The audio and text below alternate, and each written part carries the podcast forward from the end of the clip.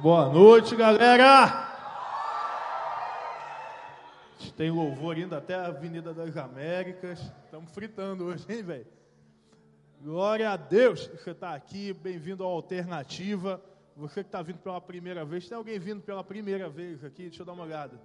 Deus te mano. Levanta a mão e tem alguém primeira vez na galera. Você que está perto aí, dá um abraço. Tem brother aí no fundão. Abre a tua Bíblia em 1 Reis, capítulo 19.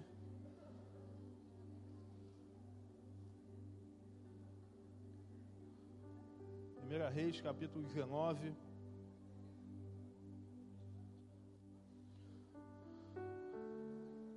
Capítulo 19, versículo 8.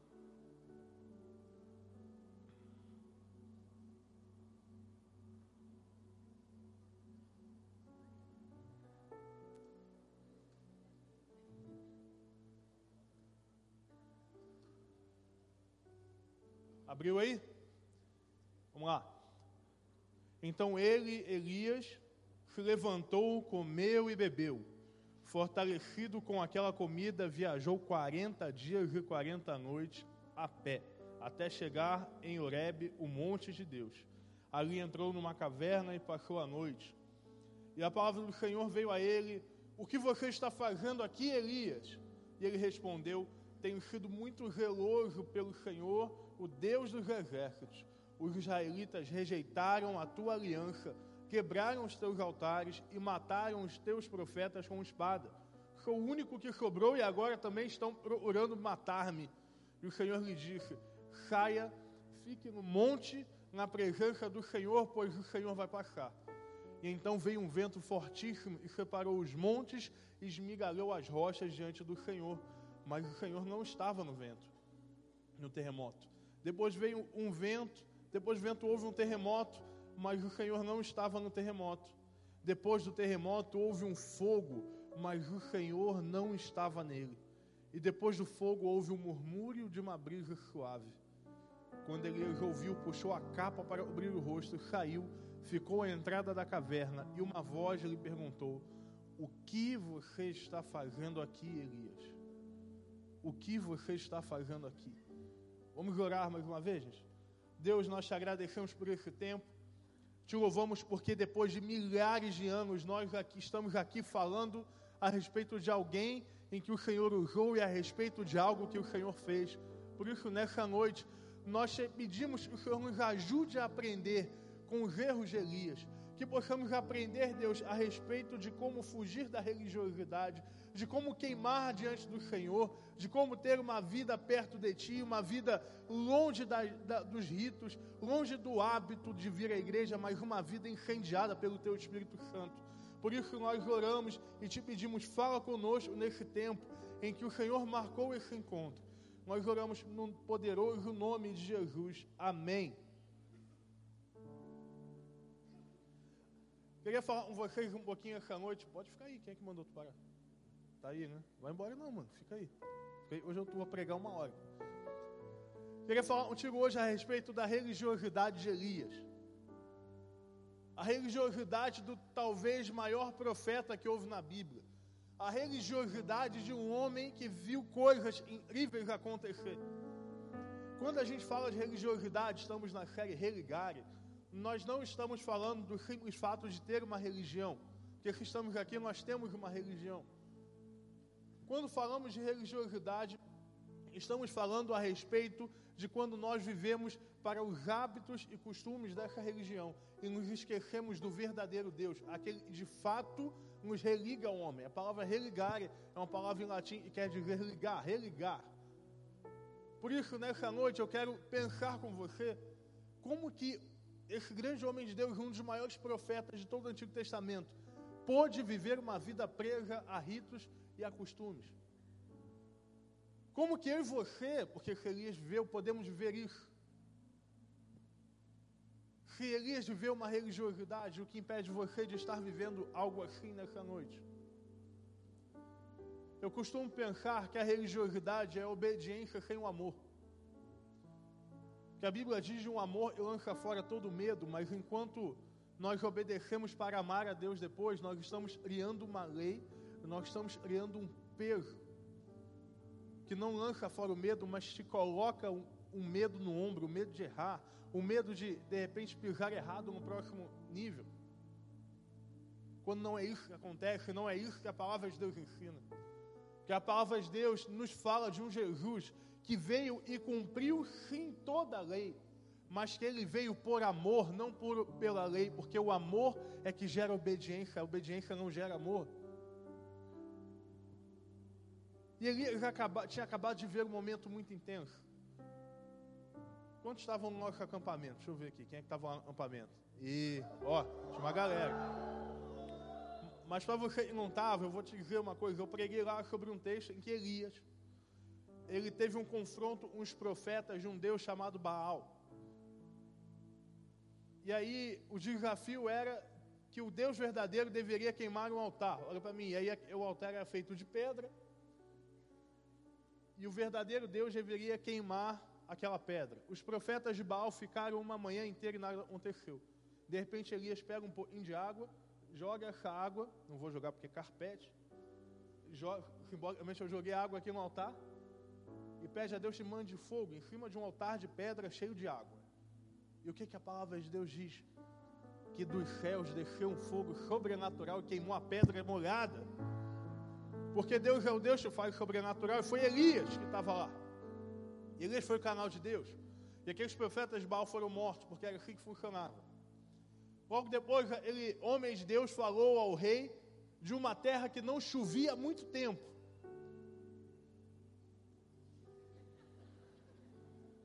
Repreenda em nome de Jesus. Vai queimar esse iPhone aí. E... Repreendeu de volta, né, irmã? Vai ficar, vai em volta. Aí você imagina que havia um tempo lá que não, uma terra, terra de Israel, não caía chuva. E Elias manda falar para o rei: corre que vai cair chuva. E Elias vê uma nuvem do tamanho da mão de um homem, que desse tamanho. E a Bíblia conta que uma chuva enorme invadiu aquele lugar. Glória a Deus, aleluia. No entanto, logo depois desse momento está o texto que nós lemos. Eu pergunto a você: se você tivesse visto o fogo do céu molhando, queimando pedra molhada, vendo chuva no deserto, será que você iria se esconder numa caverna como Elias fez? Eu estou falando aqui, talvez, do milagre mais espantoso da Bíblia. De uma das coisas mais sobrenaturais que as páginas da Bíblia podem contar. E logo depois disso ele foi parar numa caverna. Como? Como que isso aconteceu? Está aí então a religiosidade de Elias. Elias fugiu com medo, porque a rainha Jezabel, que era a mulher que mandava naquela casa, eu digo aquela casa porque não muda, só muda a mulher, né? O pessoal que é casado, né, Vini? Aleph, já aprendeu Aleph? Quem manda lá? É óbvio. Ainda mais tu não pode andar agora e tá apanhando de tudo é jeito, né, mano?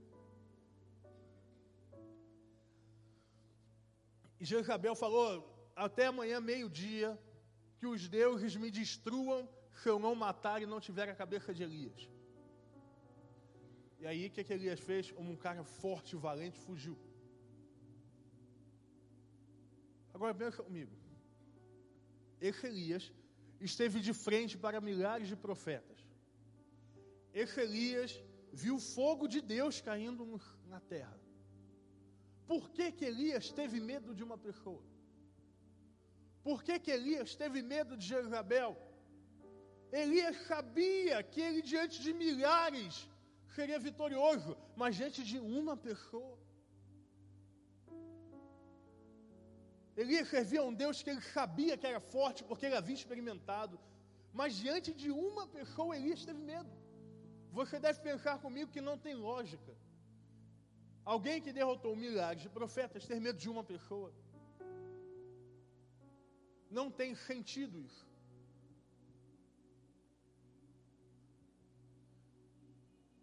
Foi exatamente esse medo que marca a religiosidade do maior profeta do Antigo Testamento.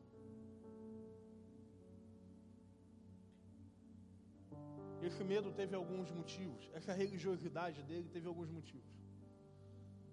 O primeiro motivo levou Elias a viver essa religiosidade. É para mim o maior pecado da igreja cristã no mundo. É para mim o seu maior pecado e o meu maior pecado. Aquilo que levou Elias a ter medo no primeiro momento, para mim, é o maior pecado da religiosidade, chama orgulho. O orgulho é um sentimento que vem do inferno, sabe? Aquela vaidade. Ele não só afasta você das pessoas, mas afasta você de Deus. Porque uma pessoa orgulhosa, ela não é capaz de entender que é Deus que governa a vida dela. Olha para cá, uma pessoa orgulhosa não consegue entender quando, por exemplo, Paulo diz: dele, por ele e para ele são todas as coisas. Porque uma pessoa orgulhosa, ela diz glória a mim, o louvor foi muito bom. Glória a mim, que a célula multiplicou. Graças a mim, ao meu esforço, eu vou estar batizando alguém semana que vem. Sabe, irmão, a pornografia, a mentira, a raiva, a falta de domínio próprio, todos esses pecados, para mim, são muito fichinha perto do orgulho. Sabe por quê? Foi o orgulho que fez Satanás ser quem é. Vou repetir para você. Foi o orgulho que fez Satanás ser quem é. Foi por ser e tentar ser maior que Deus que Satanás, um anjo, se transformou no inimigo de Deus. Eu queria te dizer nessa noite que o orgulho pode justamente fazer de você alguém salvo, comprado com preço mais alto, quase que um inimigo de Deus. Porque o orgulho ele tem algumas vertentes, não é só o que a gente diz de ah, fulano se acha. Isso aí é o mínimo do orgulho. O orgulho é uma pessoa que ela tem, por exemplo, um trabalho, um bom estágio, e ela acha que ela tem aquilo porque é o mérito dela. Pastor, então você não acredita que a gente conquista as coisas? Eu acredito. Mas eu confio mais na Bíblia, onde ela diz dele, por ele, para ele são todas as coisas. Então, se você tem um estágio abençoado aí em engenharia, você está lá dizimando, ofertando, comprando teus tênis, fazendo o que você quer, recebe aí, Rafael. Eita, lá baixo. Se você tem aí uma escola muito boa e você talvez seja o melhor da tua turma, nerd, brincadeira. Você lá está na tua faculdade, está arrebentando no teu trabalho você é promovido o tempo todo. Isso não vem de você, meu irmão. Isso vem de Deus que honra o seu mérito. Entende? Eu não estou dizendo para você que você tem que ser ruim porque Deus vai fazer tudo, porque Deus nunca chamou vagabundo para lugar nenhum. Eu estou dizendo a você, seja o melhor que você puder, faça o melhor que você puder, e Deus faz o melhor que Ele pode na tua vida.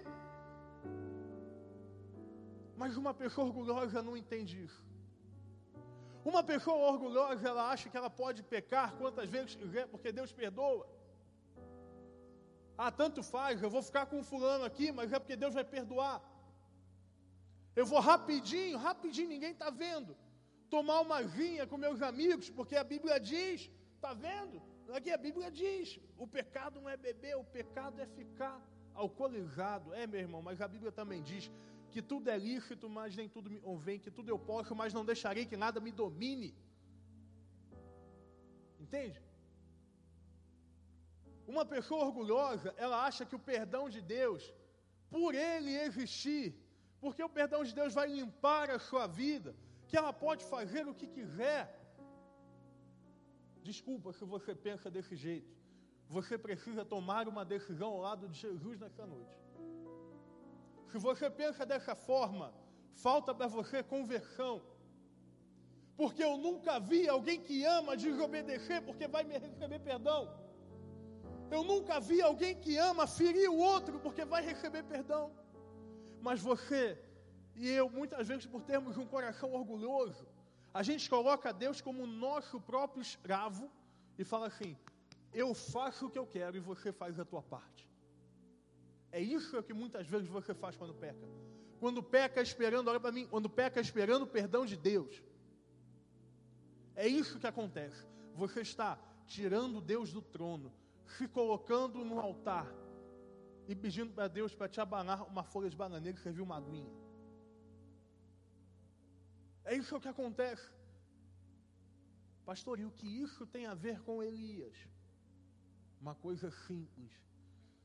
Elias sabia o que Deus fazia, mas Elias, nesse momento, ele resolveu confiar no que ele poderia fazer.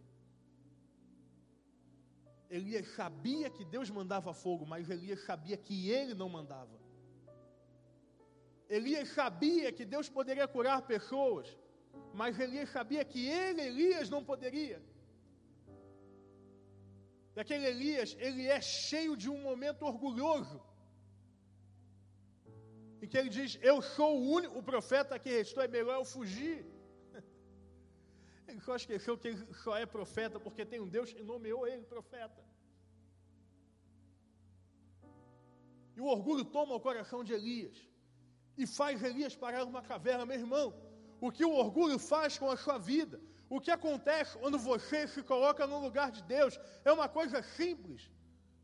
Em algum momento você vai terminar em uma caverna, porque a Bíblia diz que Deus abre a porta e ninguém fecha, e Deus fecha a porta e ninguém abre. E quando você se coloca no lugar de Deus, orgulhoso, achando que é Ele, e abre uma porta que ninguém pode abrir, você não consegue sustentar essa porta.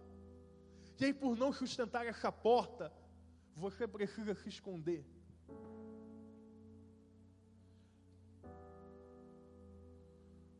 E aí, quando ele se esconde, a primeira ele faz reclamar. Ah, eu sou o único profeta, mimimi, pega leve, Sabe o que você faz? Eu sou o único crente lá em casa, então não sei o que, pega leve, tá? Eu sou. Perdão, ó, tem gajo que você está rindo aí. Eu sou o crente da minha sala, não sei o que, tarará. Então eu, eu posso dar uma vaciladinha, ninguém está vendo. Meu irmão, você pode até ser o único na tua sala. mas tem um exército de anjos ao teu redor andando até onde você vai, sabia? Tem um negócio que a Bíblia chama de dinamite que está dentro de você, pronto para explodir. Mas Elias foi desligado disso. E Elias passou a ouvir a voz errada. Elias foi orgulhoso e Elias passou a ouvir a voz errada.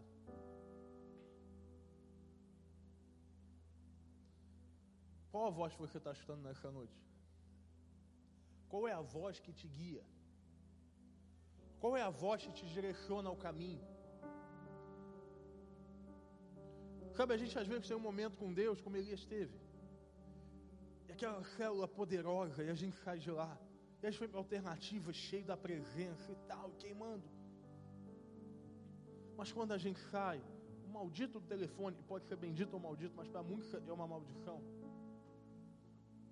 Te influencia de diversas formas as séries você vê, as conversas você tem. Qual é a voz que você está ouvindo? Você pode achar que a voz que hoje te, te guia, uma voz humana, é a melhor voz que você tem na sua vida, porque ela é a única que você tem. Você pode até achar, e você, nesse momento, segue a minha voz, mas não é isso. Todos nós, líderes, pastores, recém-convertidos ou crentes há muito tempo, ouvimos somente a voz do bom pastor que é Jesus. É só essa voz que a gente tem que escutar. Mas sabe, colocou expectativas erradas nessa voz.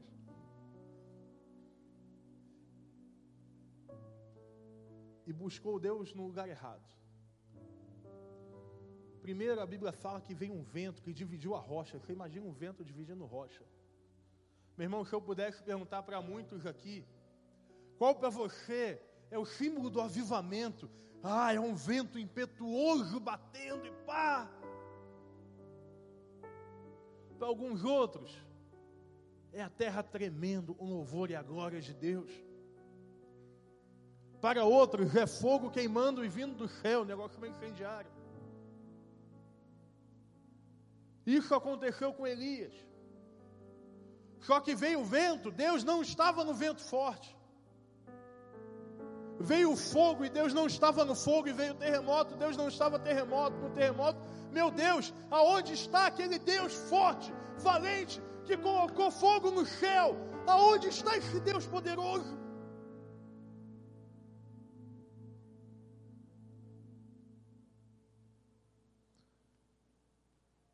A Bíblia diz que ele estava numa brisa suave. Te amo.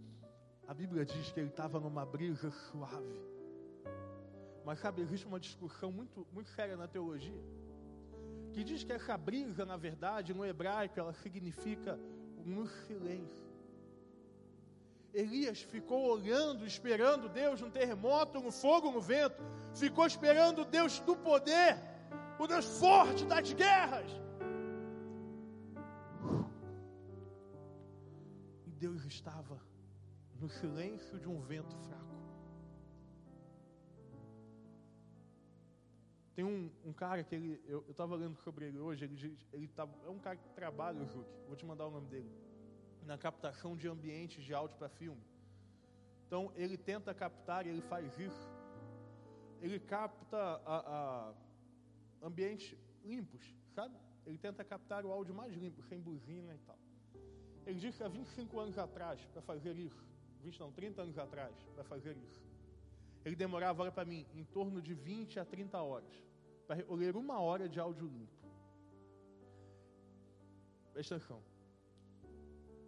Para ler uma hora de áudio limpo, sem ruído, ele demorava em torno de 22 horas. Ele pegava uns segundinhos, cortava e tal. Ele disse, foi perguntado como era hoje. Ele disse que hoje, para uma hora de áudio limpo, ele leva em média duas mil horas para colher. Ele demora duas mil horas para colher um áudiozinho limpo, uma horinha. Sabe por quê? Porque a gente está cheio de ruído. Você tem seu telefone, fica ligado direto, tocando barulhinho do WhatsApp infernal. Aí você está na tua casa, está a caixinha de som ligada. Ao mesmo tempo, teu computador está aberto fazendo alguma coisa. Ao mesmo tempo, o Netflix está na TV passando a série que tu gosta. Como se não bastasse, a tua mãe está cantarolando na cozinha. E o cachorro lá, ele usado pelo inimigo, está latindo. E aí do lado de fora passa o carrinho de compra, passa a buzina, passa o carro, passou a ambulância, Passou o avião, ligou o outro telefone, o telefone do meu irmão está tocando, meu irmão está chamando a minha mãe, o outro miserável do cachorro está latindo. E aí a vida é um barulho assim, sem fim. Eu te pergunto, quando você encontra um lugar de silêncio hoje, você tem que ir meio do mato. Essa galera fica meio hippie, porque fica meio doida mesmo. Você não consegue. Mas olha para cá. A mesma coisa, simbolicamente, acontece com você por conta de mídias sociais, e todos vocês estão, a gente ouve voz de influência o tempo todo, o tal do digital influencer. A gente segue um monte deles. Todo mundo segue, não vem me olhar essa cara de julgamento, não. Coisa de menina. Então tu segue também. Tu segue, infeliz. Todo mundo segue o digital influencer aí. E sem você perceber, aquilo vai ditando a maneira como você veste, a maneira como você fala, o que você gosta de ouvir, o que você não gosta, o esporte que você faz, o esporte que você não faz. Todo mundo tem amigo. E talvez você tenha muitos amigos que não sejam crentes, não há problema nenhum nisso, contanto que você saiba onde é que a luz precisa brilhar. Pensar de vou para boate para evangelizar é mentira que o diabo colocou na tua cabeça. Você pode ter amigo não crente, não tem problema. Mas aí você vai ouvindo umas vozes, uns conceitos que não são da Bíblia. Tua namorada, teu namoro está ruim, ah, tá uma traidinha, ninguém vai ver.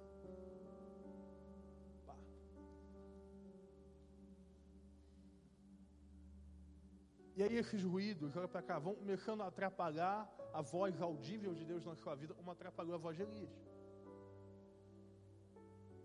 E aí você começa a perguntar: Deus, aonde você está? Deus, cadê você? Quer ver? Eu vi isso outro dia na internet, eu achei legal. Deixa eu ver quem é que está longe aí. Quem é que está longe de mim? Gabriel, fica aqui, na, Gabriel Frost, aqui na minha frente. Pessoal, Gabriel, Gabriel, levanta a mão aí. Você está me ouvindo, né? Tô ouvindo, eu estou falando. Você não está me ouvindo. Não. Beleza. Presta atenção. A minha distância para o Gabriel é grande. Mas existe um fio, um método, uma condução de áudio, certo? Se eu tirar, se eu colocar, você me escuta de novo. Entendeu? Você, agora você escuta tudo. É assim que. Entendeu? Agora presta atenção para cá. Não existe uma distância que separe você de Deus. Porque Deus diz ele pode, que você pode estar no mais profundo abismo, Ele está lá. Na mais alta montanha, Ele está contigo. Sabe o que te afasta de Deus? É quando você pega o Espírito Santo. E aí, quando você afasta o Espírito Santo da tua vida, você para de ouvir a voz de Deus.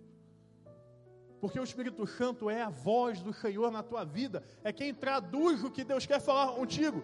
Portanto, eu queria te dizer nessa noite: não importa o seu orgulho, não importa o teu digital influencer favorito, importa que o Espírito Santo de Deus esteja queimando em você.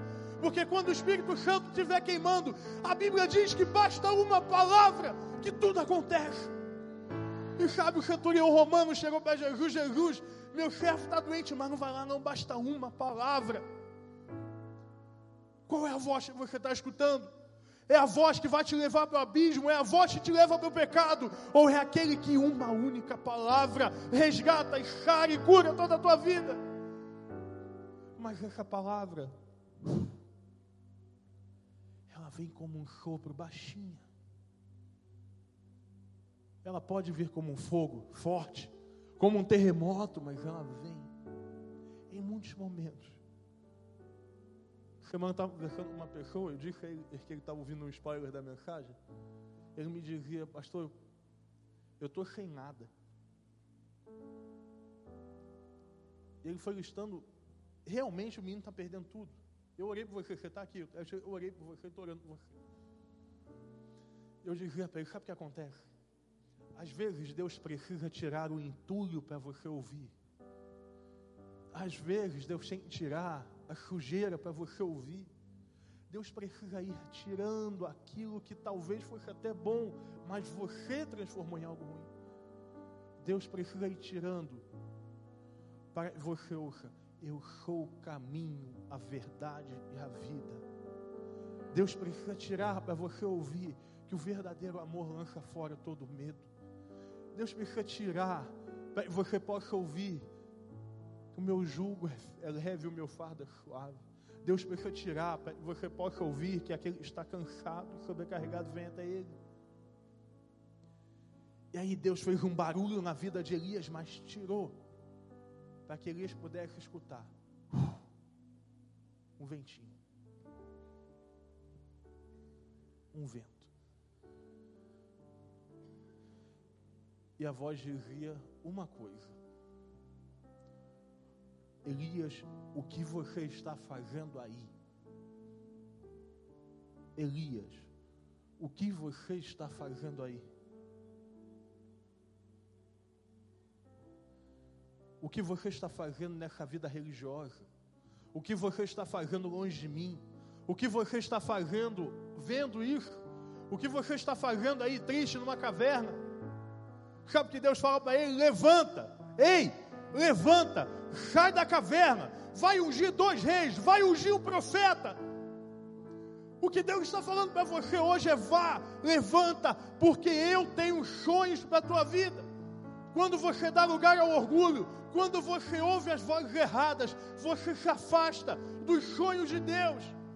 E eu sei, e você sabe, que Deus um dia lhe prometeu coisas, que Deus um dia lhe falou que te levaria para lugares maiores, que Deus um dia te prometeu restaurar a tua família, que Deus um dia prometeu fazer de você um pastor e uma pastora, que Deus um dia chamou você para algo, que Deus um dia te tirou de uma vida de pecado, mas quando você ouve a voz errada, quando você vive uma vida religiosa, você vai para a caverna e abandona os sonhos de Deus, mas nessa noite eu vim dizer a você que os sonhos de Deus estão vivos que Deus não se esqueceu, que Ele ainda lembra de você, que Ele não se esqueceu daquele dia, aquele dia que Ele te disse, que Ele te prometeu algo especial. O que você está fazendo nesse lugar? Será que essa não é a noite de você sair da tua caverna, da religiosidade? Meu irmão, para de pensar, para de julgar, para de ser orgulhoso, para de ouvir voz de crítica, voz que vem de Satanás, mas comece a sair da caverna e perguntar a Deus aonde você está. Eu tenho uma convicção verdadeira de que quanto mais você buscar a Deus, mais Deus se revela a você, porque Deus é uma fonte de água viva. Os sonhos de Elias não iam terminar numa caverna, e Elias sabia disso. Deus coloca Elias de pé, joga Elias para fora, sabe o que Elias faz? Quando tudo parecia estar errado, olha para cá, quando tudo na vida de Elias parecia que tinha acabado, quando tudo na vida de Elias parecia que tinha terminado, Deus levanta ele para ungir um profeta chamado Eliseu, que iria fazer duas vezes mais milagres do que Elias. Iria se levantar um dos profetas mais poderosos do Antigo Testamento, porque Deus havia usado a vida daquele homem na caverna. E é isso que acontece quando você sai dessa vida que você vive, quando você sai de uma vida de religiosidade, uma vida de orgulho, uma vida de ouvir vozes erradas. Quando isso tudo acontece, Deus tira você da caverna e te leva para a sua glória. E Deus te chama para brilhar e te leva para os lugares que você não achou que você chegaria em nenhum momento da sua vida. Quando você começa a ouvir a voz de Deus e deixa a tua religiosidade, Deus mostra o quão poderoso Ele é. Sabe, eu fiz uma oração há muito tempo atrás dizendo para Deus que eu não iria, eu não queria passar a minha vida inteira sem ver o quanto Deus é poderoso. Eu lembro dessa oração como se fosse hoje. Falei, Deus, eu não quero passar a minha vida sem ver o quanto o Senhor é poderoso. Eu não quero passar a minha vida sem ver todo o teu poder. E aí Deus tem me ensinado que fugir desse orgulho, deixar de ouvir essas vozes, é justamente experimentar o quanto Deus é poderoso. Porque Deus não precisa do terremoto, Deus não precisa do fogo, Deus não precisa do vento, Deus não precisa de iluminação, Deus não precisa de som, Deus não precisa de teclado, Deus não precisa de violão, Deus não precisa de nada. Deus só precisa de um coração disposto a ouvir. Onde é que estão os corações dispostos a ouvir o Senhor nessa noite? Tem coração aqui disposto a ouvir o Senhor nessa noite? Tem coração disposto aqui a ouvir o Senhor nessa noite, então você dá um glória a Deus aí bem alto. Até aqueles que vão ouvir a voz do Senhor. Aonde estão aqueles que vão mudar uma geração? Aonde estão aqueles que vão ser novelias na vida de um Eliseu? Aleluia. Mas talvez nessa noite você tenha chegado desmotivado, desanimado, achando que isso aqui era mais um culto na sua vida. Mas eu quero te dizer algo. Quando mudamos para a tenda, não mudamos só fisicamente, mas espiritualmente o Senhor renovará sobre nós. Você pode achar que você viria para alguém que ficaria gritando no seu ouvido, mas eu te apresento um Jesus que tira você da caverna, te levanta e te faz alguém novo. Essa é a hora da renovação. É a hora onde os orgulhosos serão humilhados pelo Senhor é a hora onde o teu pecado será quebrado. Sabe por quê? Deixa eu voltar, voltar para a palavra do centurião. O centurião ele era ele era um alto escalão militar, cara. Era orgulhoso como ninguém. que a armadura brilhava mais que todas. Ele chega para Jesus e fala: apenas uma palavra sua pode curar. Então, nessa noite, eu quero te dizer que uma palavra do Senhor, agora, muda toda a sua vida. Uma palavra do Senhor tira você de onde você está e te leva para outro lugar. Uma palavra do Senhor transforma a tua maneira de pensar. E sabe qual é a palavra? Você quer saber? Você quer? Eu vou te contar um mistério. O mistério da Bíblia. Você sabe qual é a palavra? Qual é a palavra para mim que muda a sua vida, transforma todo o seu caráter? Jesus. É o nome acima de todo nome. É o nome ao qual toda a língua e todo o joelho vai se dobrar. É o nome onde o demônio tem medo. É o nome em que não há resistência. É o nome que é o único caminho. É o nome que é a única verdade. É o nome que é a única vida. E é o nome que te chama hoje, falando assim: sai, sai dessa vida de comportamento, sai dessa vidinha de vir à igreja e curtir não sei o quê. Sai da vida no meio do caminho e vem para uma vida que eu lhe mostrarei. É o convite de Jesus. Baixa tua cabeça, fecha teu olho, pense nisso que eu estou te falando.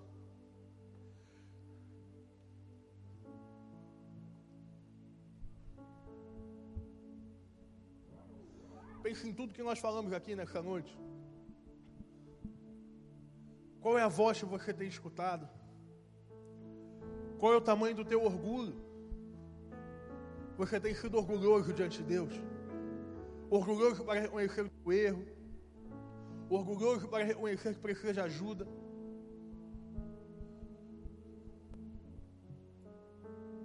Qual é a voz que você escuta? Há quanto tempo você não ouve Deus falar, hein? Há quanto tempo você não ouve um oi de Deus?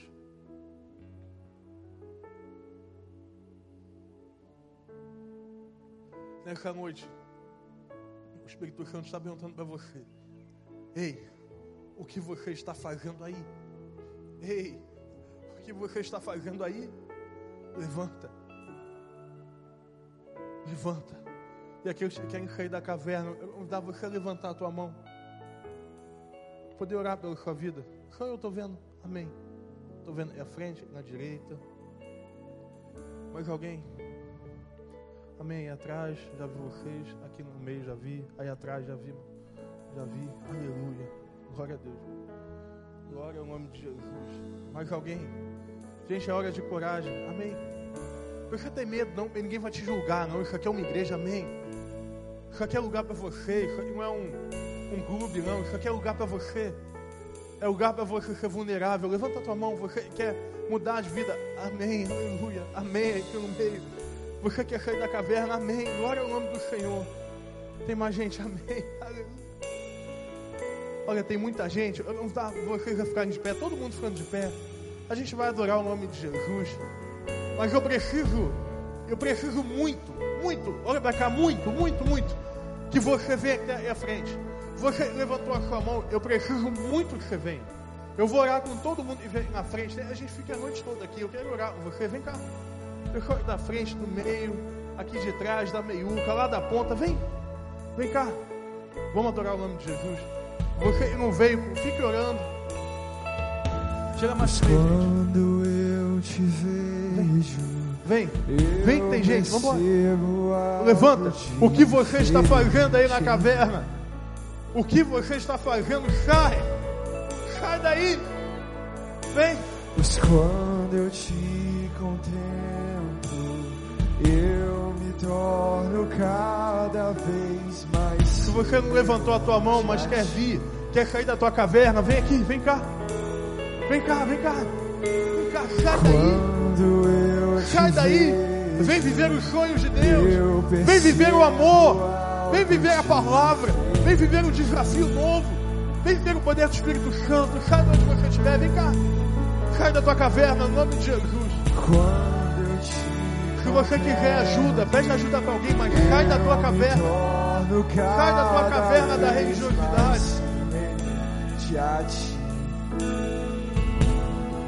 Quando eu te vejo, quando eu te vejo, eu percebo algo diferente. Igreja, adora o Senhor. Adora o nome do Senhor. Quando eu te Esse é tempo de batalha espiritual e eu quero te desafiar a adorar o nome do Senhor. A com toda a força que você tiver, você está lugar, a louvar o nome de Deus. Declare, Só quero, só quero ver você. Só quero, só quero ver você. Só quero, só quero ver você. Só quero, só quero ver você. Só quero, só quero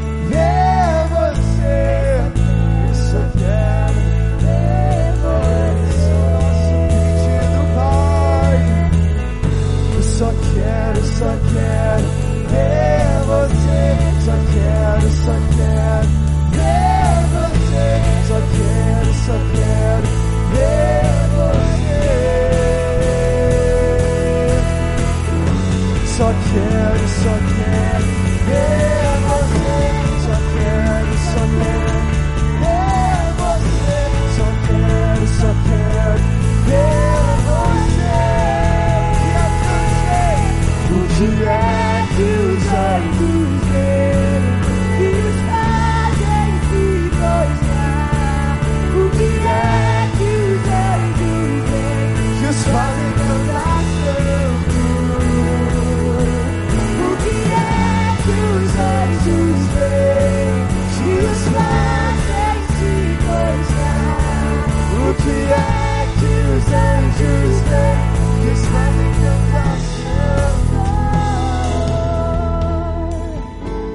ó Deus, o mesmo Deus que falou com Elias.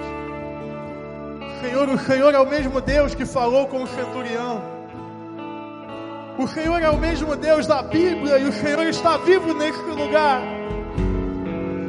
Nós te pedimos que o teu vento suave, que o teu vento suave passe agora sobre nós, que possamos sentir o teu cuidado, que sejamos aqui levados, Deus, pela tua presença. Deus, te pedimos, quebra todo o orgulho nesta hora. Deus, não nos faz uma igreja orgulhosa, mas uma igreja humilde. Deus, no nome de Jesus, nós te pedimos, renova a força de quem veio aqui, pedindo ao Senhor uma palavra. Deus, nós te pedimos, dá uma palavra nessa hora, uma palavra que vai mudar a vida delas para sempre, uma palavra que vai transformar, uma palavra que vai restaurar, uma palavra que vai, vai libertar, uma palavra que vai curar, uma palavra que vai ressuscitar. Nós pedimos, Jesus, derrama uma palavra, uma palavra sobre essas pessoas. Como igreja, nós pedimos a Ti, Espírito Santo de Deus, age nessa hora, age nesse momento. Põe de pé, tira da caverna, tira da caverna. Nós pedimos o Espírito Santo de Deus, nessa noite, renova, nos mostra a tua face, Senhor, nos mostra a tua face nesse lugar. Nós pedimos, Deus, estamos aqui porque queremos ver o Senhor, nos tira da caverna, lá não é o nosso lugar. Aleluia! Eu quero olhar face do meu Criador. Glória Eu quero olhar na Senhor. face daquele que primeiro me amou. Sinta, meu irmão, a presença